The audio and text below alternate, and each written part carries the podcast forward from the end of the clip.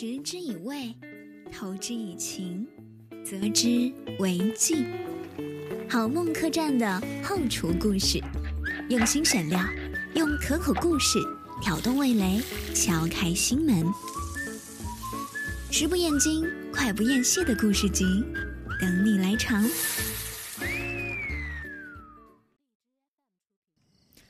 好梦客栈的后厨故事，既然大家都认识我，我也不藏着掖着了。各位凌晨好，北京时间的二点零二分，这里是京城 FM，小鱼儿给各位带来的石头记，谢谢我露露给我送上的一雪啊。那从今天开始呢，小鱼儿啊会为各位带来的节目呢，可能会换一个风格哈，跟大家来聊聊那些故事哈。做一个故事集，这个栏目呢可以投稿，也可以上麦来进行到连线哈。私聊我就可以获得这样的资格啦！冲呀，冲什么？还没有上榜，冲什么冲？冲啥子哦冲？当然了，因为我们是一个故事栏目的原因哈，我们的节目呢可能会啊，由于要保证故事的完整性，有的时候呢会稍微顾及不到。及时的用语音去欢迎各位，所以呢，大家就要见谅了啊！我尽量会用公屏弹幕礼仪的方式来欢迎各位啊！欢迎钱某的知名黑粉，凌晨好，这里是好梦客栈，接下来进入到我们的今天的节目板块啊，今天来跟大家说到半夜炒饭故事寄存处。那先进入一段我们的石头记的 slogan，嘿，装版。食之以味，投之以情，择之为敬。好梦客栈的后厨故事，用心选料，用可口故事挑动味蕾，敲开心门。食不厌精，快不厌细的故事集。等你来尝。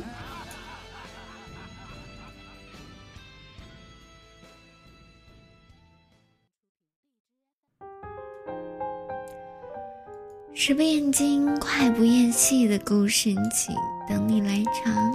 各位凌晨好，欢迎收听到星辰的赞这里是小鱼儿的石头记栏目。今天和大家来聊一聊武汉的。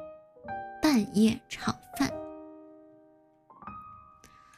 日本有一个剧啊，有一个日剧叫《深夜食堂》。欢迎一南凌晨好。一天结束，人们赶着回家之时呢，正是深夜食堂一天的开始。营业时间从午夜的十二点到早晨七点。人们称之为深夜食堂，菜单是有固定的。如果客人点点其他的，掌柜会尝试去做，这是他的经营理念。你问他有客人吗？还真不少呢。这是日剧《深夜食堂》当中每一集老板小林勋的固定开场白。而在武汉的蔡月路上啊，也有一家与其神似的深夜半夜食堂。它不是一间传统的日式居酒屋，更像是一个小小的江湖。当夜幕降临，远远就能看到招牌上闪着这样一句话：“每个夜晚，我都会在这里等你出现。”欢迎天啊，凌晨好。原来这么没有这么久没见，一直在星辰啊！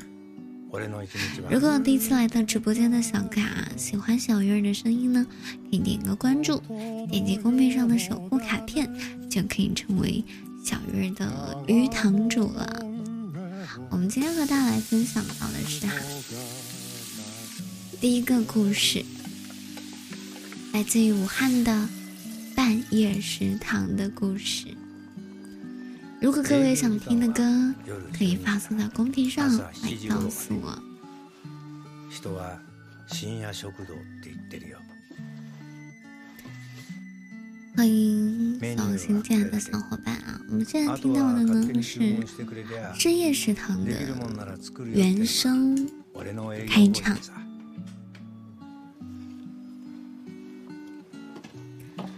老汉口的吃货们大多都在菜月路上吃过宵夜。一到夜晚，整条街灯火通明，美食琳琅满目。烟火气息十足，人们陆续下班回家，这家不起眼的半夜食堂也开始营业。从每晚六点到凌晨两点，目送车水马龙，从喧嚣入沉睡。这个是烹饪佳肴的声音。小店呢以简单菜式为主，慢工细活儿，摆盘考究。招牌菜是半夜炒饭。几米见方的空间，仅有十二个座位，环桌而坐。素不相识的食客，一个碰杯就成为饭友，像极了治愈系日剧《深夜食堂》。而半夜食堂的创创始人刘师傅，也是一个很有故事的人。专业出身，能歌善舞。一九九八年，作为中国第一代偶像男团心跳男孩成员出道，一票而红。星探主动来签约，和毛宁、杨钰莹一个公司。一九九八年就上了央视，连着参加了两年中韩歌会。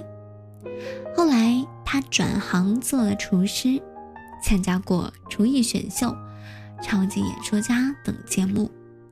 再后来靠直播唱歌做菜圈了不少粉。欢迎所有新进来的。小伙伴，我们今天呢正在跟各位讲到的是来自武汉的半夜食堂的故事。首先来说到这家店的创始人蔡师傅的故事啊，有，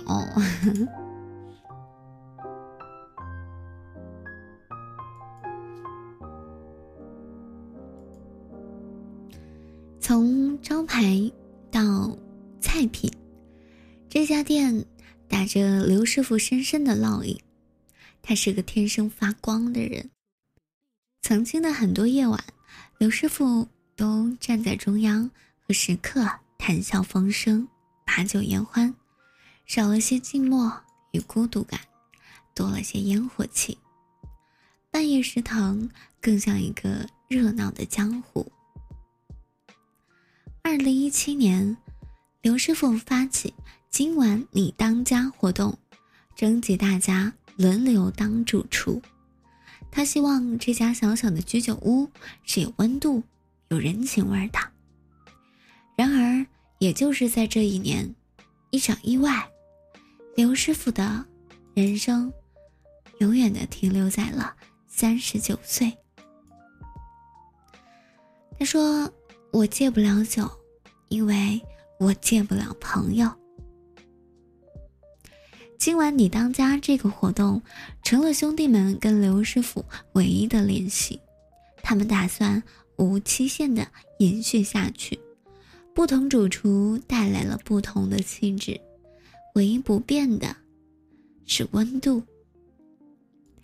没有了刘师傅的半夜食堂，依然用真心温暖着都市夜归人。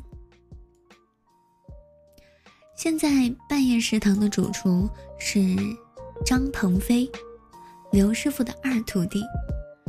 说起来，他的故事也是很传奇。因为看刘师傅的直播而成为粉丝，一路追到武汉，在旅店住了一个礼拜，一无所有之时，被刘师傅收做了徒弟。那些本以为会失传的半夜炒饭，爷爷的藕汤，在他的手中得以传承。从某种程度上说，刘师傅改变了他的命运，教他做菜，也教他做人。说：“手艺谁都学得会，但情谊要放在首位。只要这个招牌还在，不赶我走，我就在。”在你们的城市，你们有没有遇到过类似于？半夜食堂这样的一个地方啊，其实亏深夜食堂的福吧哈，这有一些类似于居酒屋这样子的存在。居酒屋这个词其实源于日本的这样一个深夜文化，不是所有的地方都可以叫做居酒屋的。感冒了什么意思？听我声音有点哑是吗？熬夜是会有点哑的。只有说我特别想遇见像居酒屋这样的地方，但是我半夜都在家里接档。烧烤街可能有点不太像哈，中国式的人间烟火气和日本式日式的那种居酒屋的小故事的氛围感可能会不一样。中国更加啊适合我们这种场景的可能是大排档。然后是一群素不相识的人，可以隔空敬酒，谈笑风生。今天我这个状态还有还有一个原因呢，是因为我今天上的之前呢是喝了一点酒的，而且是稍微有点微醺的状态哈，可能还不只是微醺，但是我尽力的在维持着我的专业素养，和大家来聊一聊武汉的半夜食堂半夜炒饭。我不知道你们有多少个加班深夜回家的时刻哈。我以前在南京的时候，常常有这样的时刻哈，加班到深夜。南京人不知道为什么哈，他们总是很早很早的回家，因为我可能是在长沙这个城市吧，我见多了那种凌晨一二点哈。街上都是非常繁华，然后到处都是很多人的这样一个场景，很少见到在南京凌晨啊晚上九点就已经街上没有人的这种状态，我觉得还有一点讶异啊。半夜食堂这个地方呢，可能就是提供给了那些生活节奏差不多。同样是加班的社畜哈，给他们一个场所作为交流的聚集地。今天就跟大家来分享到，在中国的深夜食堂，我们可以一起来探讨一下哈，为什么越来越多的人喜欢深夜食堂呢？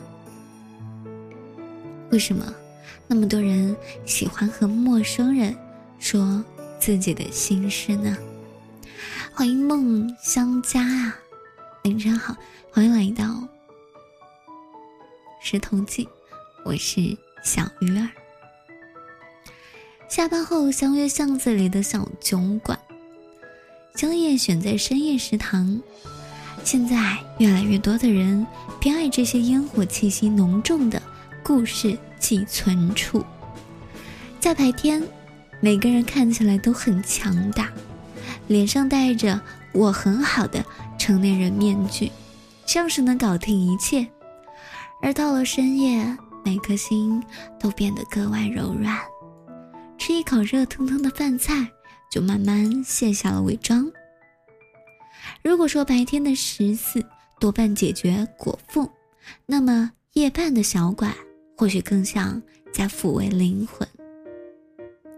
深夜饭，深深夜放毒，我还没有啊。这个才是深夜放毒的节奏。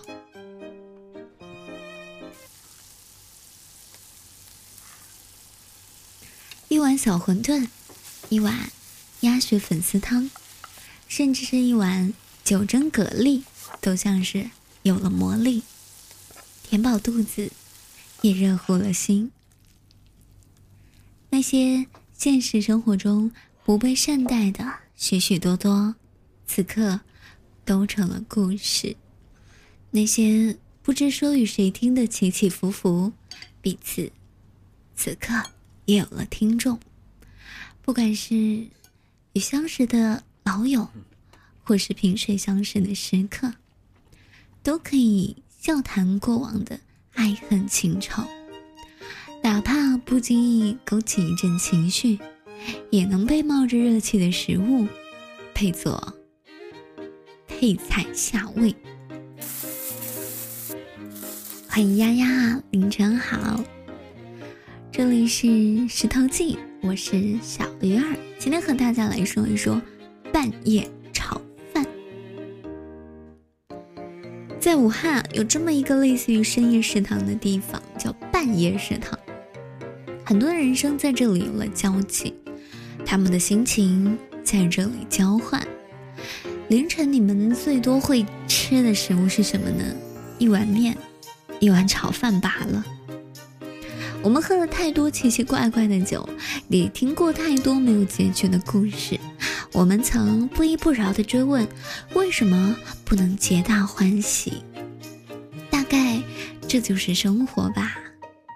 欢迎周啊，凌晨好，欢迎来到石头记，欢迎老司机啊，这么晚还没有睡吗？谢奎哥啊。谢奎哥的小星星，今天也是开心的一天。半夜吵架，跟谁吵架呀？正如半夜食堂、深夜食堂里面说的那样啊，人间事，人世间，流浪人归，亦若回流川。人生一旦出发，便只能前行。当然，更重要的是后面那一句。不要小瞧了人生哦！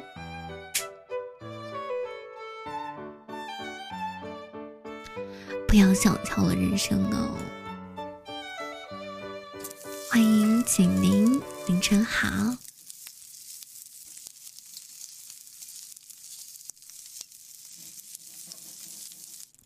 你们在肚子饿的时候，会选择什么食物作为你们的夜宵啊？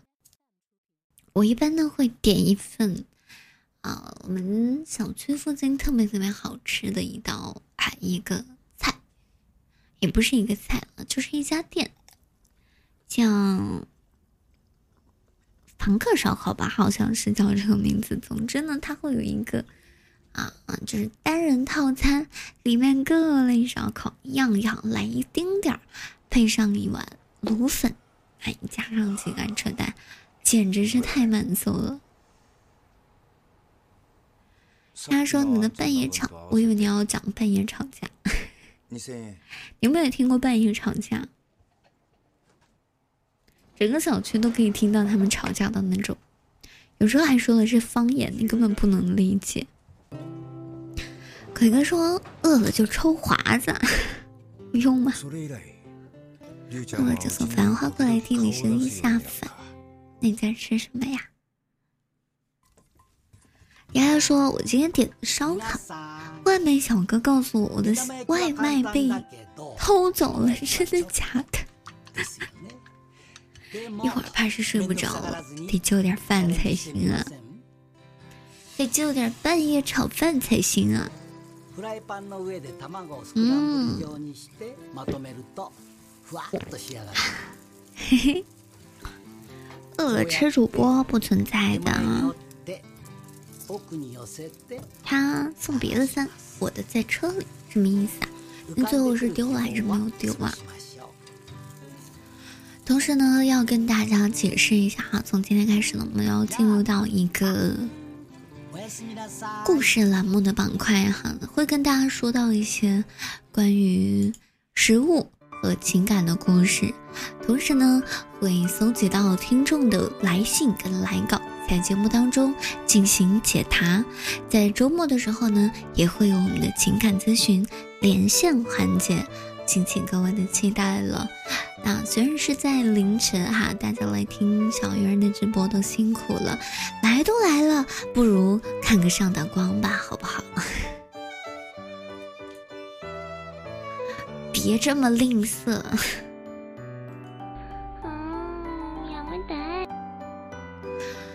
不要小瞧了人生哦。很多的 TVB 剧里面啊，能说你饿不饿啊？饿不饿？我下碗面给你吃啊。小了个欧啊，你饿不饿呀？接着大家说到菜这个武汉三一路的蛋液炒饭，其实呢是一个引子，来跟大家说一说哈类似的故事。从今天开始呢，我们会以食物作为引子，和大家引出那些可以感同身受或者是不曾听闻的故事。谢谢小了个哦，送给小鱼儿的礼物，谢谢你，欢迎莫娜，凌晨好。那今天关于半夜炒饭啊，来自蔡锷路的半夜食堂的故事呢，就先讲到这里哈。创始人是一个传奇人物，可是可惜呢，他英年早逝哈。手艺传承到了现在的继承人手里。如果各位在武汉的话呢，可以有机会可以去进行啊，来尝一尝。新一年的限定会是谁送的呢？我不知道哎，还没有到吧？我饿了，你饿了呀？那我们就来听一听这个，嗯，这个吧。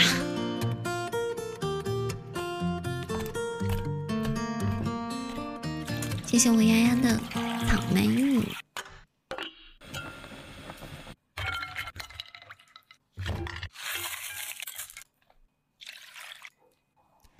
在。我的音效在干嘛？在干嘛？欢迎夜莺啊，你真好。给你点一份炒饭，你喜不喜欢啊？如果各位想听的歌，或者是想要跟小人一起来分享的故事啊，可以私聊我进行投稿哦。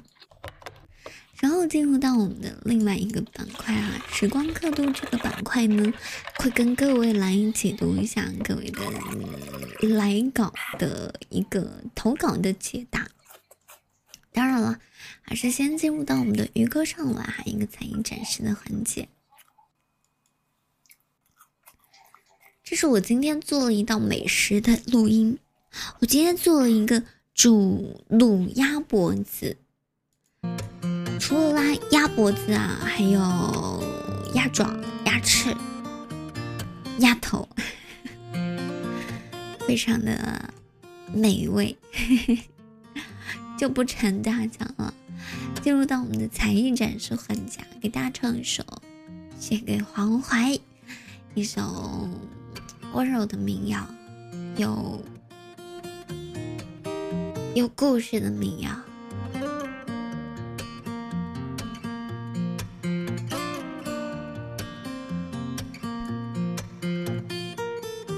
你饿了，我也没有办法呀。我能怎么办？哦，这个没有伴奏哎，啊，不是没有歌词哎。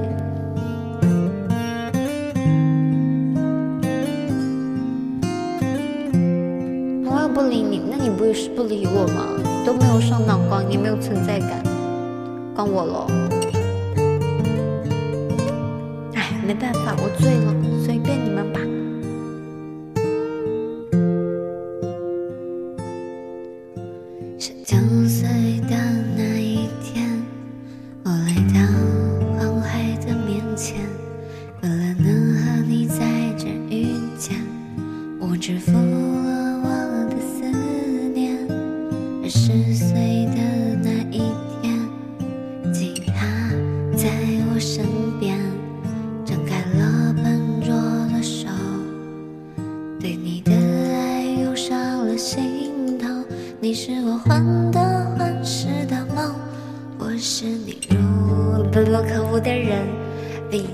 这穿越山河的箭，刺的都是用情至极的人。你是我辗转反侧的梦，啦啦啦啦啦啦啦啦啦啦啦啦啦啦啦，挂肚的酒，就算一样刺激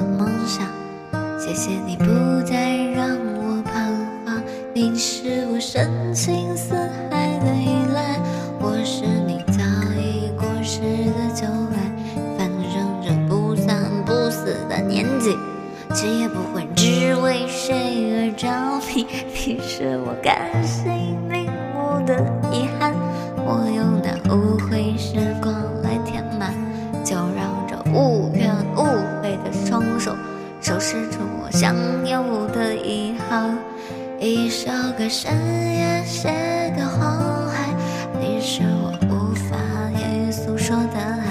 当我在原地诉说徘徊，不不不，理想必须热爱。你要我坚持我的执着，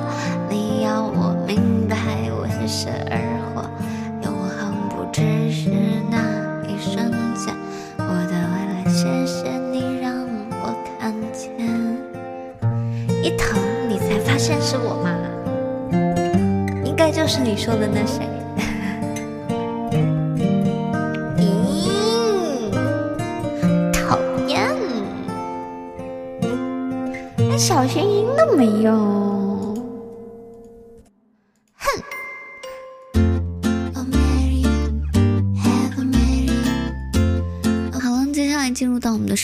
时光刻度板块，想解读一下我们的听众来稿。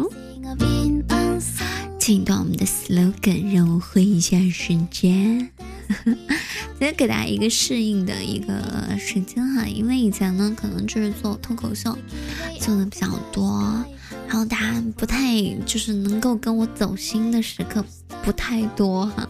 那从今以后都走心啊，都走心。听一段我们的 slogan 哈，接下来进入到我们的时光刻度板块啊，会啊读听众的来稿，然后呢进行回答。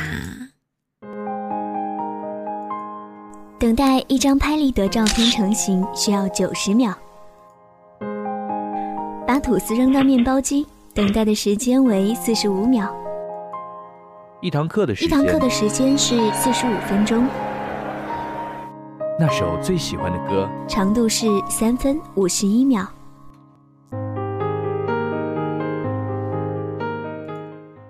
威廉·福克纳说：“倘使过去没有逝去，生命的每一段时光，那么就不是过去。时间里沸腾着的是我们的勇气和希望。与某个时间刻度，与某个时间刻度遇见你，喜欢你；与某个时间刻度，与某个时间刻度决定放弃，决定放弃你。”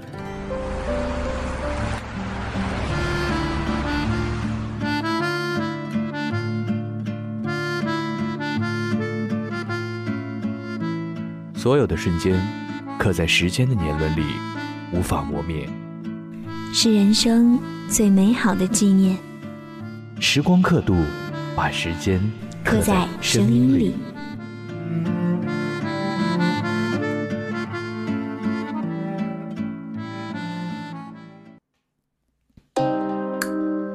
时光刻度，把时间刻在声音里。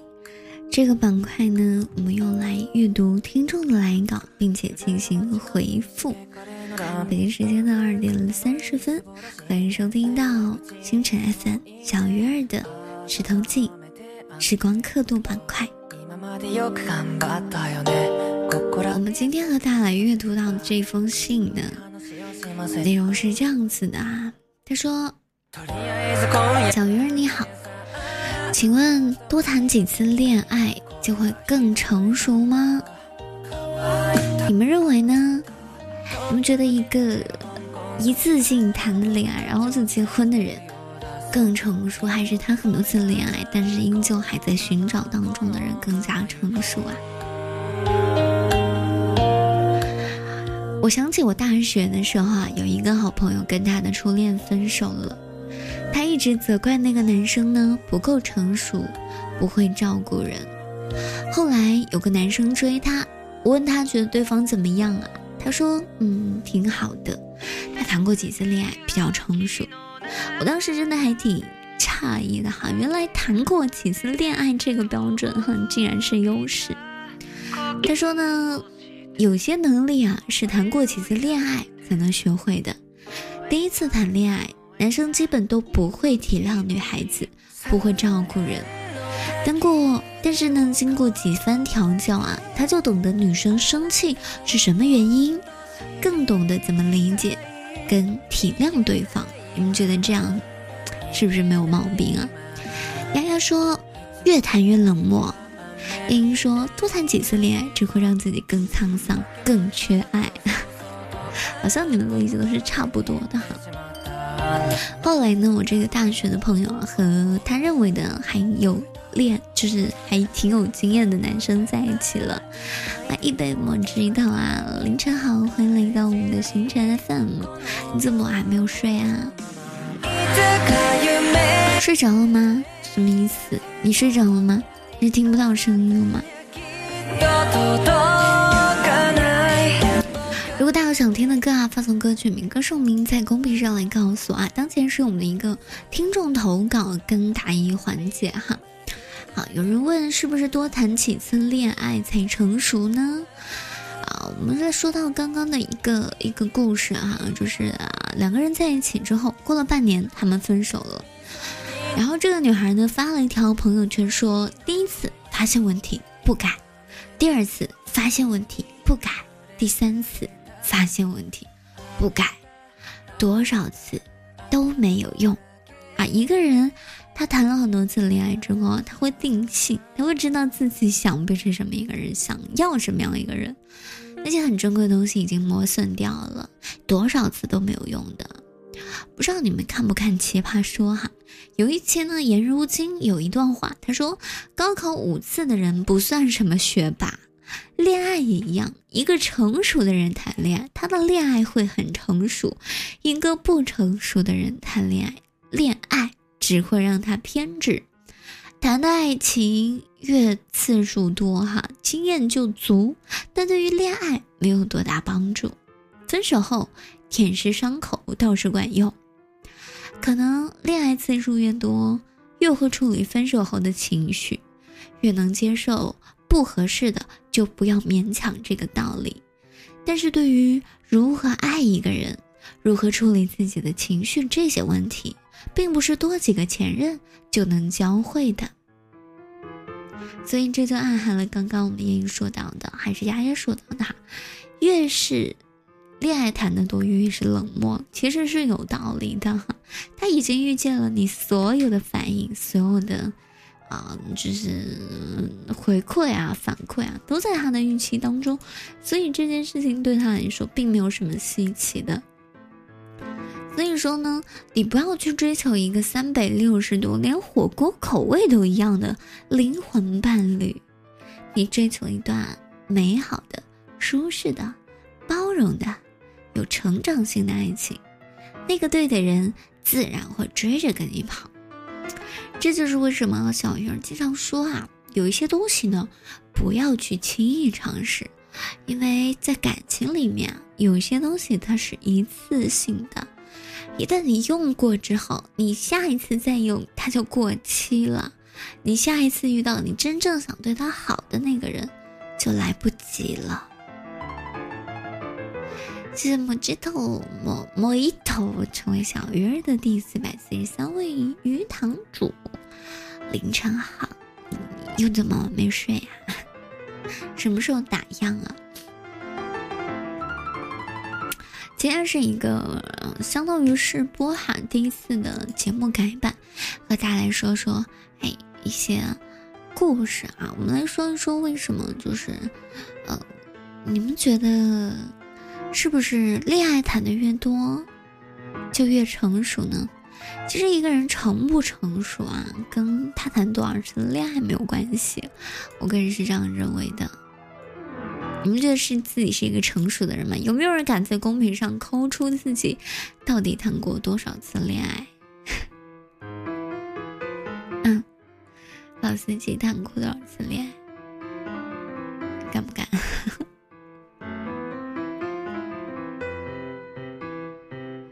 该不该说自己谈过了多少次恋爱？母胎单身，全网无前任是这个意思吧？两点三十七分，老司机问有没有人接我上学的。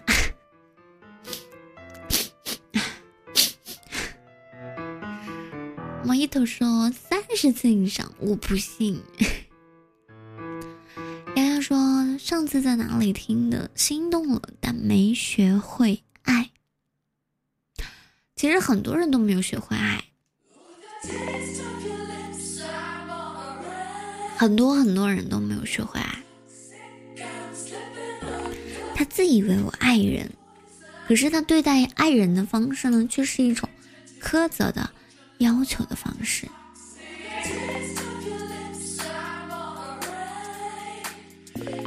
有些人呢，他真的不。懂怎样去爱一个人，他有时候是想表达爱的，可是他最后表达出来的方式啊，却是伤害。你们有见过这样子的人吗？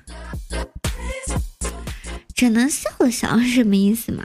不要这么深奥啊！这是一个情感的，欢迎大家来这个积极踊跃的发言。同时呢，我们支持线上哈，这个连麦咨询自己的情感问题，不管是生活当中的困惑、困扰哈。只要是不涉及黄赌毒、正口爆以及宗教、历史等等问题啊，都可以上麦来跟小鱼儿一起来探讨一下。欢迎冰剑啊，欢迎清醒。你觉得一个恋爱很多次的人会是一个成熟的人吗？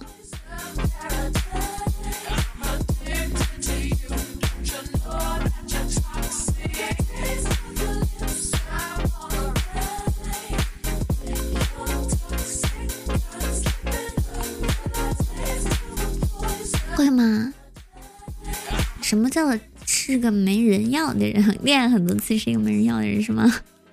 是这个意思吗？为什么一个人会觉得另外一个人他恋爱很多次就是一个有经验的人？这是不是谈的次数不够多呢？恋爱多次可太秀了，有的人就是很容易的。因为他 so easy，很好搞定，就像商超市里面打折商品一样，低价抛售。丫说：“如人饮水，冷暖自知啊。”你们觉得恋爱次数多是优势吗？你们选择对象的时候会选恋爱次数多的，还是少的，还是没有的？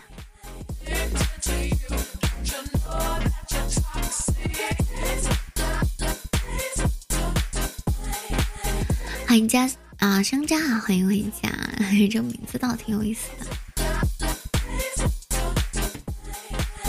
嗯，你们对于成熟的理解是什什么样子的？我们在找寻今天这个问题啊，找寻答案之前，我们需要明白什么是成熟。欢迎揪耳朵喵，凌晨好，欢迎来到星辰粉，这里是小鱼儿的石头记一档故事集。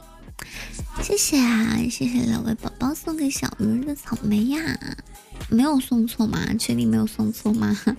怎么会有这么好的小天使们呀？来跟你们合个影，拍个照哦。正在跟大家来聊到的是一个情感话题啊，你觉得恋爱次数多是优势吗？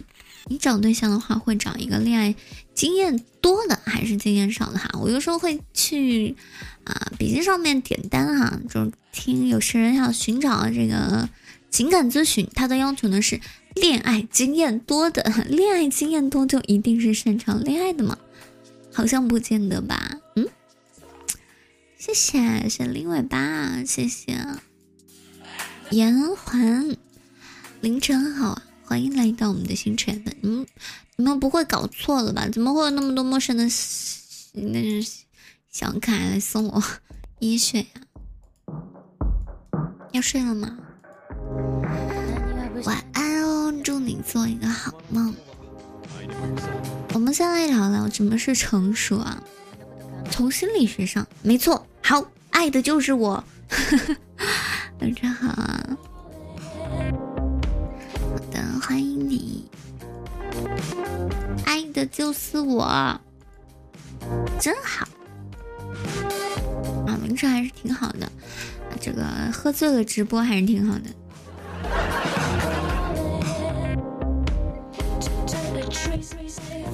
你们觉得一个人的成熟是什么样子的哈？心理学当中，对于爱情的成熟呢，被称之为情感成熟。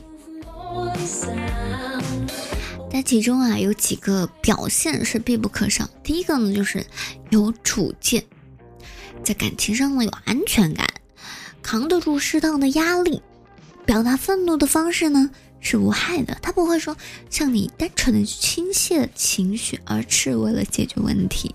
表达他的愤怒，但是不向你撒撒脾气啊发火。他有责任心，而不是经常去推卸责任。他关心别人的需要，而不是处处自我为中心。能够有效的跟别人沟通，而且能够自律。其实能做到这些的实在是太难了。是不是谈过很多次恋爱的人都可以获得这些能力呢？欢迎亲切的大叔啊，凌晨好，欢迎来到我们的小鱼儿的石头记哈，一档故事栏目，我是小鱼儿啊，正在跟大雷聊一聊哈，你是不是也认为恋爱经验多的人就一定更成熟呢？在某乎上啊，有一个问题啊，他说有哪些事是谈过多次恋爱才明白的呢？这条问题啊，有一千六百多个回答，我总结了一下上千个答案哈，它的画风大概都是这样子的哈。第一条就是不是你的就不是你的，努力可能会延长一段时间，但最终不会是你的，以及分手了就别再挽留，没有结果的。以及最认真对待感情的人，往往是受伤受伤害最深的人。还有就是，开始的时候把对方想得太好，分开的时候呀，也不要把对方想得太坏。直到出现这一句，人们才恍然大悟，说谈的恋爱次数多，经验就足。但是对于恋爱，没有太多的帮助，对于分手后舔舐伤口倒是管用。你是在提醒我应该进入才艺表演环节了吗？如果一个人，嗯，在成年之后啊，有过反复的情感经验，应该会有这样子的一个感悟，就是换一个人也需要从头开始，了解对方的需求。认识彼此的差异，接纳这些差异，学会管理自己的情绪，并且学会理解对方的话外音。而每一个人都是不一样的，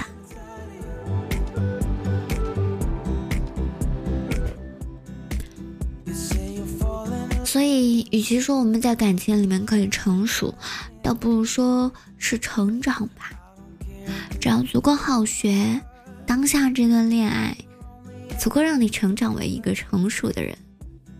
所以我们有时候总是会说：“哎，感谢现在不知道在哪儿的一个女的，替我调教了我未来的老公，让我今后遇到他的时候呢，是那个刚刚好的，刚刚好懂得体贴，刚刚好的呢，就是霸总气质，又不会介入太多。”掌握好那个拿捏的度，这一切都是别的女人调教的呀。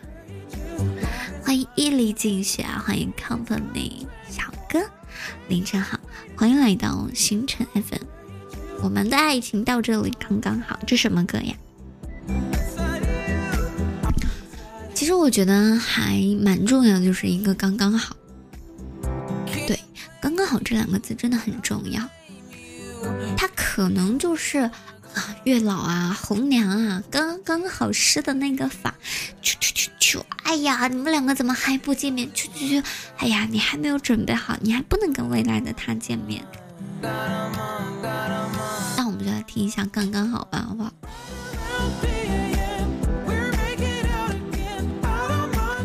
情感答疑环节是应该进入到这个情感曲风的曲库当中了。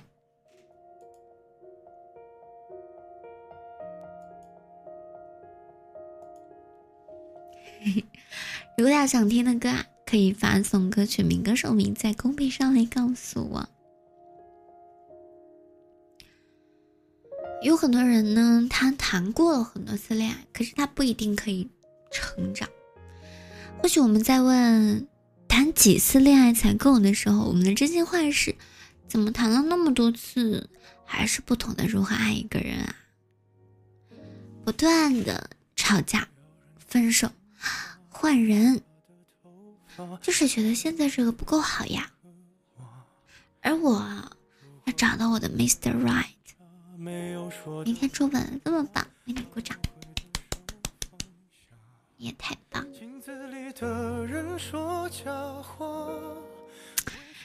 在刚刚好这首歌下呢，有一个评论，他说：四年前，今年数学考完出来，我和他约定好，我们去同一所大学就在一起。一个月后，成绩出来，刚刚好。我跟他分数一样，但是她却有了男朋友。这是一个多么悲伤的故事！所谓的约定好什么什么什么什么，一定是将就。如果你喜欢一个人，一定是迫不及待，立刻马上想要占有他，拥有他。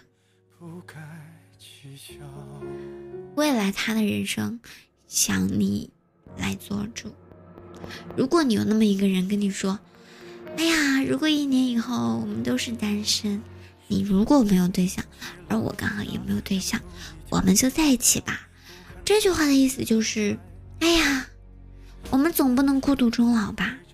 如果一年后你没有人要，我也没有人要，我们就凑合在一块过日子，相互对对方好吧。虽然有点将就，但好歹是拥有一丝善意的，那就是我觉得你还不错，能够跟我搭伙过日子，我愿意跟你将就，虽然只是将就。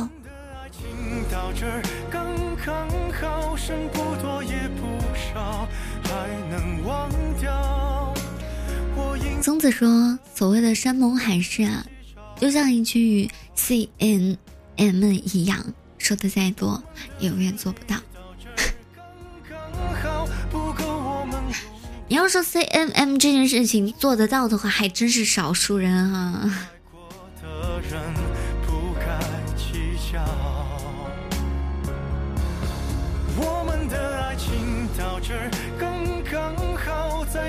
我不知道错，我不知道有多少人在感情里面经历过遗憾。但我确实不想看到有人再有遗憾。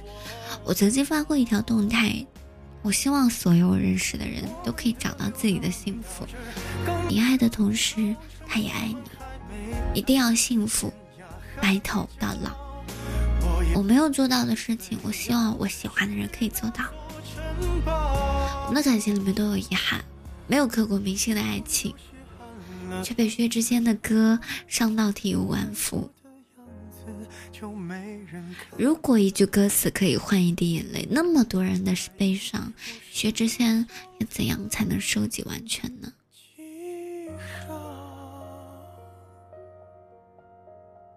刚刚好这三个字真的是很多人梦寐以求呢。如果我们太早遇到一个爱的太热烈的人，我们会觉得承受不住，未来有太多可能性，他太热烈的爱情可能会觉得无法偿还。如果我们遇到一个人感情太淡啊，类似于君子之交淡如水的时刻，他已经经历过一些事情了，他不会再在感情这个领域付出太多的心血，你就会觉得很可惜。我很喜欢他，如果他再多爱我一点点的话，我愿意死心塌地跟着他。可是他已经是那一个不愿意再多花一点点精力在感情上面的一个人了。多么可惜呀！如果我爱他和他爱我的程度刚刚好，我们就能够在一起一辈子呀。在感情里面该怎么成长呢？我们常常调侃说，是男友的前任、对象的前任嘲笑了我的现任。换做你自己吧，你是不是能在一段感情里面获得一些东西呢？洒脱二零一八，好的呀。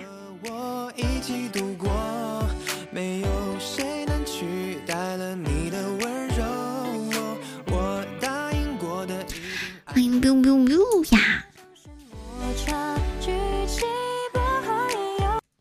我们来听到这一首来自张博远的《洒脱》，二零一八版，是一个很符合今天主题的歌曲，是吧？我虽然呢，最近发的动态啊，都是有一些什么，如果你不跟谈恋爱啊，就把我的二维码推荐给有需要的人，肯定很缺爱啊，很想谈恋爱。但事实上哈，我是觉得，生活倒是一个很乏味的存在。恋爱这件事情呢，都不太能够激起我的兴趣，好像什么事情都挺无聊的，怎么办呢？每个人有他的故事啊，我们这是一个故事栏目，搜集别人的故事，在别人的故事里诉说自己的心事。再多喝一点，我现在已经差不多清醒了。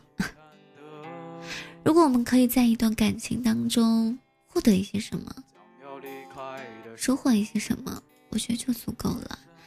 有很多失恋的歌曲里面啊，会告诉我们说。也许某一个人，他是注定命中注定来到你的生活当中，带给你一些东西，教会你成长，然后他就走了。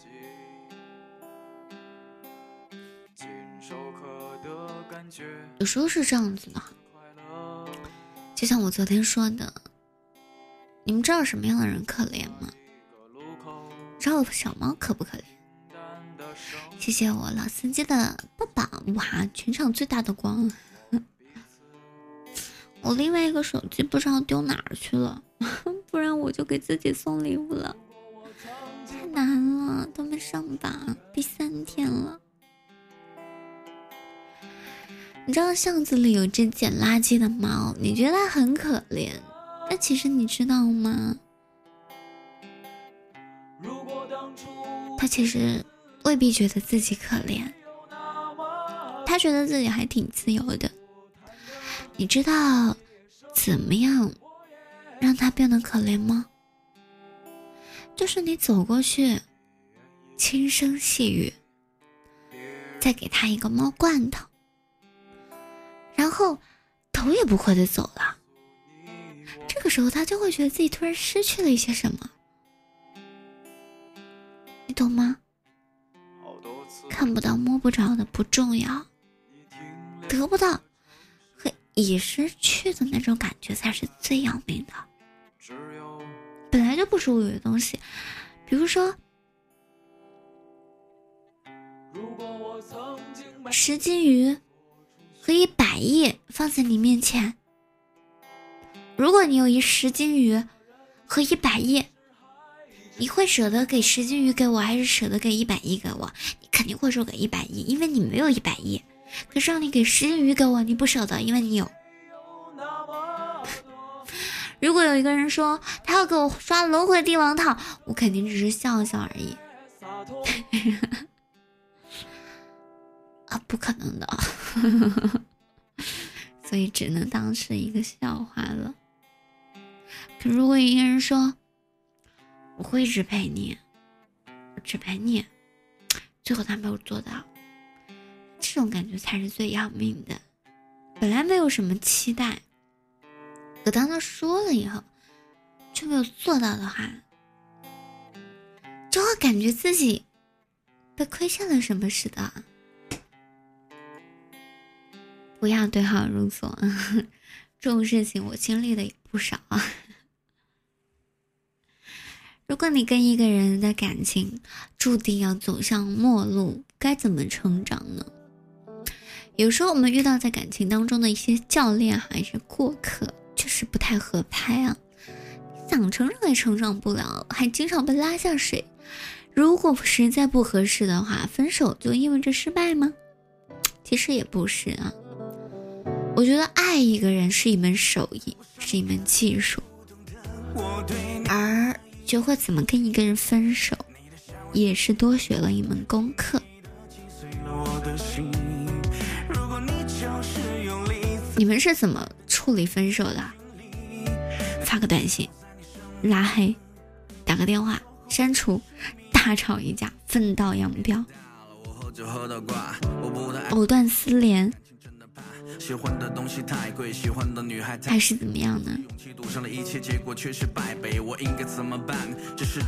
心理学家观察了各种各样的分手方式，发现了一共存在五种分手。分手策略啊，第一种就是开诚布公，告诉对方我们分手吧。我觉得我们什么什么方面不合适。第二种就是关系降级，说我们做回好朋友吧。我自己说喜欢自己就永不分手。我不知道。我不知道你会不会这样，反正我是会这样，我就是间接性的会讨厌自己，都不是生理期的那几天，就是情绪上会有那么一阵子，间接性的否定自己，讨厌自己，觉得自己一无是处。你你没错，是我配不上你，或者操控对方说我喜欢上别人了。或者是不告而别，很多男生都是选用这种方式。不喜欢一个人，他不会直接说，他会直接冷战、冷暴力，然后逼得对方说分手。很多时候我们不忍心伤害对方，不忍心直接告诉对方我对你不满意了，不喜欢你了，他就会选择。各种奇怪的方式，比如说为了减少痛苦，会想着各种方式来弥补，借口越说越多，什么做好朋友啊，先分开一阵子试试啊，我不够好，巴拉巴拉巴拉巴拉。其实这些所谓的柔和的战术，实际上是伤害最持久的。所以，如果你们下一次要跟别人分手，就选择开诚布公吧，直接告诉他你觉得哪里不合适，反正要分手。不要再藕断丝连了，不要再给对方期待了，不要再分分合合了。分手这件事情，不能在吵架的时候说的，要冷静的时候，情绪稳定的时候提出来才作数的。好啦，要下课了，明天还是这个时间啊，凌晨的两点到三点。小鱼儿的石头记继续陪伴到各位啊！明天会跟大家来聊到另外一个话题，聊一聊来自四川的蹄花汤，看看你最想要的人生剧本是什么样的。欢迎蜜姐，日晨好，欢迎来到我们的石头记。下一档主播小爱准备好了，示意我一下哦，我们明天再会哦。好，你自己上来哦，灰灰。